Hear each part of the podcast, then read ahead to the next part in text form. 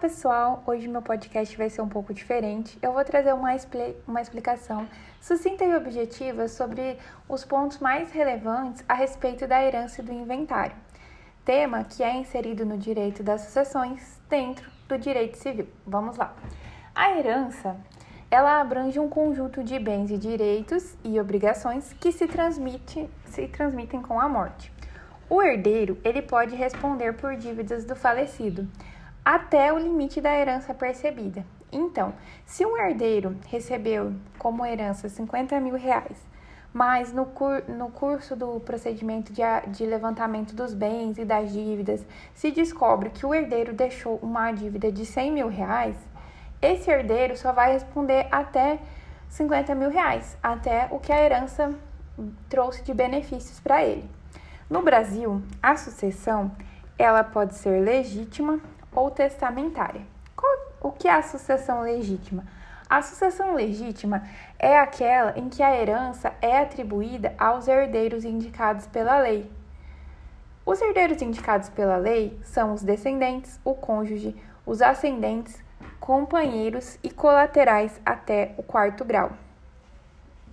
Quem são esse, os descendentes, os ascendentes e os colaterais até o quarto grau.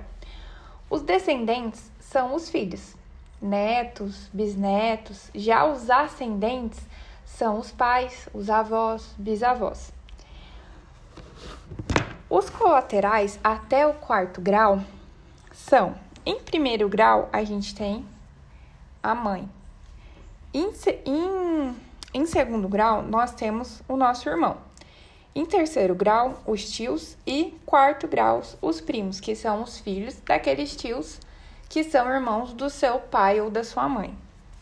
Além disso, não são considerados seus herdeiros. Então, aquela história de, ah, porque ele é seu primo de quinto grau, primo de sexto grau, é mais uma forma de consideração, porque para o código só são seus herdeiros os parentes colaterais até o quarto grau. A sucessão testamentária é aquela atribuída a pessoas indicadas em um testamento pelo próprio falecido.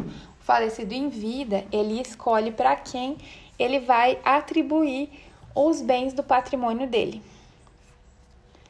Os, todavia, ainda que possível a sucessão testamentária, no caso de existência de herdeiros necessários, quem são os herdeiros necessários? Os descendentes, que são os filhos, ascendentes, pais, avós, cônjuge e companheiro. Não é possível que o testador disponha da integralidade dos bens que ele possua. Ele deve reservar a legítima para os herdeiros necessários. O que é a legítima? A legítima é a metade do patrimônio da pessoa. Então, se eu tenho filhos e tenho 100 mil de patrimônio, 50 mil é reservado aos meus herdeiros necessários. Já os colaterais, até o segundo grau, eles são herdeiros facultativos. Então, se você não tem filhos vivos, não tem pais vivos e não tem cônjuge, você pode dispor da integralidade do seu patrimônio. Você não é obrigado a deixar os seus bens, por exemplo, para um primo filho de um tio, irmão do seu pai, que você não tem contato nenhum. Você pode fazer um testamento e deixar para um amigo próximo. O testamento não é, não vai ser objeto de análise hoje. Não vou trazer pontuações além dessas sobre ele. É, a abertura da, da, da sucessão se dá no momento da morte. Com a morte, a herança se transmite imediatamente aos herdeiros. Esse, esse raciocínio, esse pensamento, ele deriva do princípio de Saizine, que nada mais dispõe do que que com a herança, com a morte, a herança é imediatamente transmitida aos herdeiros. Ou seja, a sucessão se dá com a morte, ainda que o herdeiro não saiba da morte, a herança já foi transmitida para ele diante dessa presunção legal de que com a morte a herança se transmite imediatamente aos herdeiros. Assim como os bens, a posse também é transmitida com a morte. É, com o falecimento da pessoa, se ela exercia a posse sobre um bem, essa posse é transmitida, é considerada transmitida aos herdeiros de forma automática, assim como as qualidades dessa posse. Se era uma posse de boa fé, se era uma posse de má fé, vai ser transmitida para os herdeiros. A herança, por força da lei, é considerada um bem indivisível e imóvel. Então, é, a pessoa pode ter um carro, uma moto, uma casa, aquilo ali é considerado como um todo indivisível. Enquanto não, não, não se conclui a partilha com a efetiva divisão, os herdeiros eles não podem dispor individualmente ou parcialmente com relação aos bens. Por quê? Porque ela é considerada indivisível por força de lei. Então, para que ele possa dispor de é, por exemplo, ah, eu quero me desfazer de 50% da minha parte de uma, do terreno X. Não pode. Eu posso. O que você, o que o herdeiro pode fazer é uma uma cessão, mas não de um bem específico, mas sim de uma cota parte que ele possui direito na herança. Ainda com relação à herança, nós podemos ter a renúncia ou a aceitação. A aceitação é simples. O herdeiro passa, pode ser tácita, pode ser expressa também, mas geralmente é tácita. O herdeiro passa a exercer atos que demonstram que ele tem desejo de receber aquele patrimônio do decujus. Ajuiza inventário, faz parte da partilha.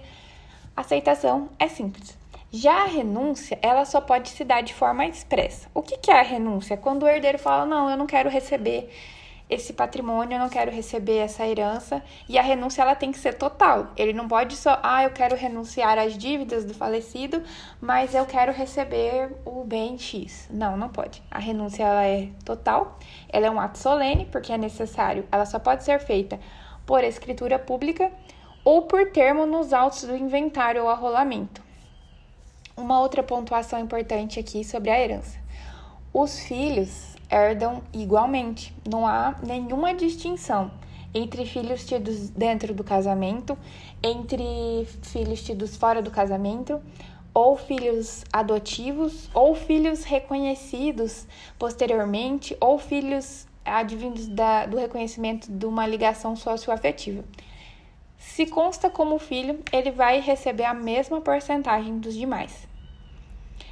Uma observação interessante é com relação aos irmãos, porque o Código Civil estabelece que os irmãos bilaterais eles recebem diferente dos irmãos unilaterais. Então, se você tem um irmão de pai e mãe, ele vai receber o dobro do que um irmão unilateral.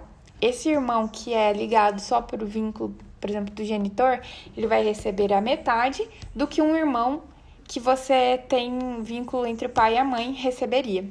Essa é a única diferenciação que temos assim, e não é relação a filhos.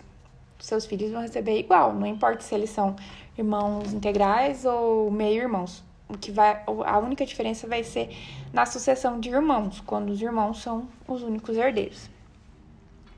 Outro ponto importante é a, a, distinção entre herdeiro e meeiro, por quê? Meeiro não pode ser herdeiro. Quem é o meeiro? O meeiro é o cônjuge, aquele que foi casado pelo regime da comunhão universal de bens ou aquele que foi casado no regime da comunhão parcial de bens e, te, e tenha bens comuns. Com relação aos bens comuns, não há herança, é meação. Por quê? O, o casamento, no casamento, há um, um contrato entre os cônjuges e na constância do casamento, é, ou no caso da comunhão universal, em que todos os bens, tanto aqueles adquiridos antes do casamento quanto aqueles adquiridos durante o casamento, eles vão se comunicar, vão ser dos, vão pertencer aos dois cônjuges. Nesses casos, o herdeiro é meiro, ele não é. O cônjuge é meiro, ele não é herdeiro. Então, o que, que, vai acontecer? Com o falecimento da pessoa, vai extinguir o casamento, extinguir aquele contrato que eles tinham em vida e vai dividir na metade. Metade dos bens vai ser do falecido, que vai ser dividido entre os herdeiros, e a outra metade dos bens daquela pessoa falecida vão ser destinados ao cônjuge meeiro. E o cônjuge que é meeiro, ele não pode ser herdeiro do mesmo bem. Então, ou ele é herdeiro ou ele é meeiro. Uma situação em que o cônjuge vai ser herdeiro. Na comunhão parcial de bens, o cônjuge falecido tinha bens particulares que ele adquiriu antes do casamento e que não se comunicam com o cônjuge sobrevivente. Nesse caso, o cônjuge vai ser herdeiro do falecido. E nessa nessa divisão da herança, ele vai passar a concorrer junto com os filhos. Vamos supor que o falecido deixou cinco filhos. Cinco filhos comuns. No caso de cinco filhos comuns, o cônjuge tem direito a uma reserva da quarta parte daquele bem para ele. Um quarto do bem vai ser destinado a ele e o remanescente vai ser partilhado entre os herdeiros. Todavia, caso esses cinco filhos, um deles não seja comum, aí a divisão vai ser igual, vai dividir por seis, cada um vai receber um sexto daquele daquele daquela propriedade, daquele bem ou do patrimônio em si. Na linha ascendente, que são os pais, avós, bisavós, não tem um direito de, de representação. O que, é esse direito de, de representação? É quando a pessoa falece, já é falecida. Por exemplo, faleceu o genitor. E ele havia deixado, ele teve em vida dois filhos. Mas um desses filhos já tinha falecido e deixou mais dois filhos, então ele teria dois netos. No nesse caso, ele tinha dois filhos, 50% vai para um filho, 50% vai passar para os netos dele, que vão dividir em dois. É, no caso da linha ascendente, pais e avós, não vai ter esse direito de representação. Então, se o sujeito morre e deixa um pai vivo e um avô materno, pois a mãe já é falecida, vai tudo para o pai.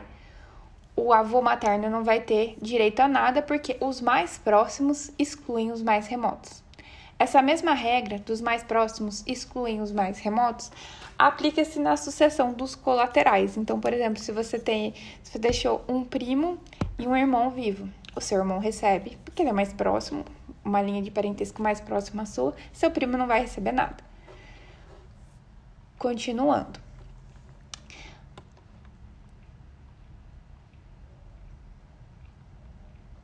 A sucessão do companheiro, ela foi objeto de análise recentemente pelo STF. Por quê? Porque o Código Civil ela trazia uma distinção, ela trazia um, artigo diferente, é, separando de como seria a sucessão do companheiro e como seria a sucessão do cônjuge, tratando de forma diferente essas duas pessoas e essa distinção foi considerada inconstitucional, de modo que agora a sucessão do cônjuge se dá, a sucessão do companheiro se dá na mesma forma da sucessão do cônjuge, ou seja, as duas são reguladas pelo artigo 1829 do Código Civil.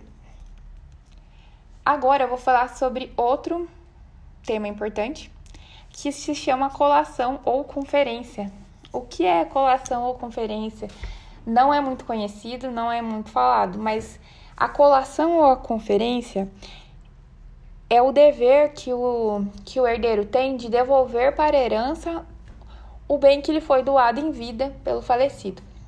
Ou seja, o falecido, quando em vida, doou um determinado bem móvel, imóvel, um carro, um terreno, para um dos filhos, para um dos herdeiros. E quando ele faleceu, vai vai dar início à partilha e esse filho vai trazer esse bem, ó, em vida eu já recebi, já recebi esse bem. Para que na hora da partilha possa igualar. É necessário que toda doação seja sujeita à colação? Em regra, sim. Se não tiver nenhuma disposição no ato da doação, na escritura pública de doação, ele vai ser sujeito à colação. Agora, o, o falecido, ele pode inserir ele pode inserir expressamente que aquela doação não está sujeita à colação. Então, aquele bem não vai ser colocado na partilha para igualar, para equilibrar a divisão. Então, basicamente, a colação tem por, por finalidade igualar, na proporção estabelecida no Código, as legítimas dos descendentes e do cônjuge sobrevivente, obrigando também os donatários que, ao tempo do falecimento do doador, já não possuírem os bens doados. Então, se a pessoa vendeu o bem, ela vai ter que colar, colacionar lá o valor que ele valia, informando que ela recebeu esse bem em vida. Agora eu vou falar sobre o inventário que, que é um inventário? Inventário é o procedimento para a realização da partilha dos bens. O inventário ele pode se dar de forma judicial ou extrajudicial. Quando que ele vai se dar de forma extrajudicial? A forma extrajudicial é aquela feita por meio de escritura pública perante um tabelionato de notas. Essa forma, a extrajudicial, ela é muito mais rápida. Por quê? Porque ela depende de, do tabelionato, só do tabelião. E assim que os, todos os herdeiros providenciarem todos os documentos necessários, será lavrada a escritura pública e efetivada a partilha. E depois pode ser, essa escritura vai ser levada a, a, registro para transferência efetiva da propriedade. E pode ser de forma judicial. Quando essa partilha vai ser obrigatoriamente judicial quando existirem herdeiros menores, incapazes, ausentes e quando não há consenso entre as partes. Porque para que o inventário seja feita, feito por escritura pública, é necessário que, as, que os herdeiros sejam maiores, capazes e concordes, que eles estejam todos de acordo com aquela divisão que será feita ali na, na escritura pública é muito comum em inventário que ele acabe sendo judicial porque os herdeiros não concordem. Mas é importante mencionar que, tanto se ele for judicial como se ele for extrajudicial, existem regras de partilha. E se, durante a partilha extrajudicial, as as partes estão observando devidamente a, essas regras de partilha, essa divisão igual, observando a ameação, tanto se ela for feita extrajudicial, se ela for feita judicial, o resultado no final vai ser o mesmo. A única questão vai ser a demora por conta do litígio entre as partes. Um ponto importante sobre o inventário: tanto o judicial quanto o extrajudicial, quanto no extrajudicial, é obrigatória a presença do advogado, que as partes sejam representadas por advogado. Porque o advogado, ele é quem, vem, quem vai dar suporte, tanto o advogado quanto o tabelião, no caso do extra, né? E no caso do judicial, tanto o advogado quanto o juiz. Eles vão saber explicar para as partes de uma forma mais mais clara, pois, pois a lei e a maioria das pessoas não tem conhecimento exato de como se dá a partilha dos bens com o falecimento. Então, por isso, a presença do advogado ela é tão necessária nesse, no caso do inventário, para que ele possa assegurar para aquela parte, explicar, ó, é assim mesmo, a partilha está certa, ela está seguindo as regras da lei, principalmente com relação à ameação do cônjuge a presença do, do advogado, então, ela é indispensável, tanto, na, tanto no judicial quanto no extrajudicial. Se as pessoas elas não têm condições de constituir um advogado, ou não possuem condições até mesmo de, de pagar o, os emolumentos, devido às vezes ao valor do bem é alto, precisa vender, acaba sendo também um inventário de forma judicial, porque ele pode pedir para postergar o pagamento das custas, para vender o bem no curso do processo, pedir um alvará para vender, para levantar o dinheiro, para poder pagar todas as despesas que um inventário traz. E também pode ser requerido na via judicial quando os bens forem de pequenos valor, quando os bens forem de pequeno valor e as pessoas realmente não tiverem condições de pagar as custas, pode ser requerido o benefício da justiça gratuita e também a assistência judiciária gratuita, que é a nomeação de um advogado nas, nos lugares em que não há um defensor, para que ele auxilie a parte. Pois bem, continuando. É, o inventário né, do, do judicial, como eu acabei de falar, ele é feito em regra quando não há consenso entre as partes, quando há herdeiros menores, incapazes ou ausentes. Ainda no, no procedimento judicial, é importante salientar que nós temos dois tipos de procedimento previstos no Código de Processo Civil. O inventário, que é um procedimento um pouco mais complexo, ele exige que o inventariante, que foi nomeado pelo juiz, ele preste um compromisso ele também exige que o pagamento do ITCMD se dê antes da partilha e ainda a intervenção da Fazenda Pública. Nos casos de, de existência de interesse de incapaz, a intervenção do Ministério Público.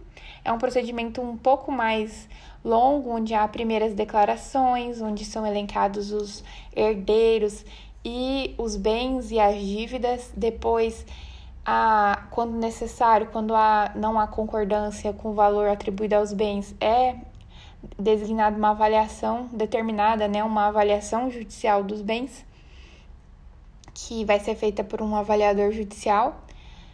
E por fim, as últimas declarações, o plano de partilha, o pagamento do imposto e somente então a homologação da partilha e a expedição do formal de partilha para registro no registro de imóveis ou no, na repartição competente, por exemplo, no DETRAN. E o arrolamento é um procedimento mais simples, mas ele também é destinado para os casos em que a herança for de até mil salários mínimos e quando e o arrolamento sumário é para quando a partilha for amigável, quando não há briga entre os herdeiros ou quando não há herdeiro incapaz ou ausente. O arrolamento não há necessidade de prestar compromisso, o partidor faz a partilha mesmo não tendo sido pago o imposto. E não tem a intervenção da, da Fazenda Estadual. A Fazenda Estadual é intimada após a partilha para ela fiscalizar se o recolhimento se deu de maneira correta. Existem casos também de dispensa do inventário e do arrolamento. É dispensa tanto do inventário judicial quanto do, do extra. Mas esses são, são casos pontuais em que o falecido não deixou bens além de uma verba de FGTS, de PIS ou de valores existentes na conta poupança dele. E esses valores, atualmente, a lei prevê previu na época que foi editada que seriam até 500 obrigações do Tesouro Nacional. E a exigência de não ter outros bens trabalhistas e, eh, aliás, não ter outros bens e serem créditos trabalhistas ou previdenciários. Em tese, bastaria uma certidão de dependente, comprovando que a pessoa é dependente do decurso, por exemplo, um filho ou a esposa. Mas na prática, o que tem que a pessoa fazer? Entrar com uma vara judicial requerendo a, a autorização para levantamento desse saldo e comprovando que não, há, que não existem outros bens e que o valor deixado em conta se, se encaixa dentro dessas 500 obrigações do Tesouro Nacional. Um, um, uma nomenclatura importante da gente saber o significado é o espólio, porque a gente escuta muito, ah, o espólio, espólio, espólio. Espólio é o nome dado ao conjunto de bens deixados por uma pessoa falecida. E o espólio, ele é representado em juízo e nos atos necessários pelo inventariante. O inventariante geralmente é o, o cônjuge sobrevivente ou o herdeiro que fica na posse dos bens. Agora eu vou fazer uma, uma, uma pequena pontuação sobre os os custos da, da escritura pública de inventário ou do processo de inventário em si. Como eu, eu pontuei a, agora há pouco, no caso do inventário judicial, a pessoa tem que recolher as custas para iniciar o processo, mas essas custas podem ser postergadas ou a pessoa pode requerer o benefício da, da justiça gratuita e ainda elas também podem ser parceladas as custas. E quando o inventário é feito extrajudicialmente, quais valores são pagos? São pagos emolumentos e funrejus. Os emolumentos são devidos para o tabelionato de notas. o valor em si dos emolumentos ele vai variar de acordo com o valor do patrimônio da pessoa E ele é previsto numa tabela. Então, o tabelião ele não vai te cobrar aleatoriamente. Ah, para você eu cobro X, para você eu cobro tanto. Não, é um valor padrão, valor estabelecido que ele é atualizado anualmente pelo por lei. Então, em qualquer tabelionato que você for que você for fazer essa escritura pública de inventário, o valor obrigatoriamente tem que ser o mesmo, tanto dos emolumentos e o FUNREJUS. O FUNREJUS é, é um fundo do judiciário, então você vai recolher uma guia que sequer vai para o tabelionato. Não fica ali com aquele tabelião que fez a, a sua escritura. E até dos próprios emolumentos, tem valores que o do obrigatório, do, obrigatórios do repasse. E além de, dos, das custas, dos emolumentos ou do FUNREJUS, nós temos também que recolher o ITCMD. O que é o ITCMD? É o Imposto de Transmissão Causa Mortes ou Doação. Por ser um, imposto, ele é uma prestação pecuniária compulsória e desvinculada de qualquer contraprestação do Estado. Ou seja, você vai pagar o ITCMD porque pelo simples fato do falecimento com a transmissão da propriedade. Porque a lei assim previu. Não é que você vai ter um benefício com o pagamento do ITCMD. Não. A lei prevê a existência do imposto, é previsto na Constituição. A, esse imposto de transmissão causa morte e doação, ele é previsto na Constituição como de competência dos estados. Então, a partir, a partir dessa, dessa previsão constitucional, a Lei Estadual número 18.573 de 2015 regulamentou a cobrança do ITCMD e, ela é, e ele é uma prestação pecuniária compulsória e obrigatória. Então, ele tem que ser pago obrigatoriamente em dinheiro e quando acontece o fato gerador, ele deve ser recolhido. No Paraná, o valor do ITCMD é de 4% do montante de todas as operações. Há hipóteses de isenção, assim como no, no caso das custas que eu mencionei, no caso de, de hipossuficiência, a possibilidade de dispensa do pagamento, o ITCMD, ele, a Lei Estadual 18.575 de 2015, no artigo 11, previ, prevê hipóteses de isenção. Como exemplo, eu vou ler aqui a linha A desse artigo 11. Artigo 11. É isenta do pagamento do imposto. 1. Um, a, trans, a transmissão causa mortes a de único imóvel por beneficiário destinado exclusivamente à moradia do cônjuge sobrevivente ou de herdeiro que outro não possua. Aqui você, você pode observar, se abrir a lei, só pesquisar o número no, no Google, que são várias hipóteses de isenção que tem, tem que ser analisadas caso a caso. Bem, eram essas as informações que eu trouxe para repassar para vocês hoje. Espero que eu tenha sido clara, que vocês tenham gostado. Se ficou qualquer dúvida, é, na imagem do meu podcast tem o meu arroba do Instagram.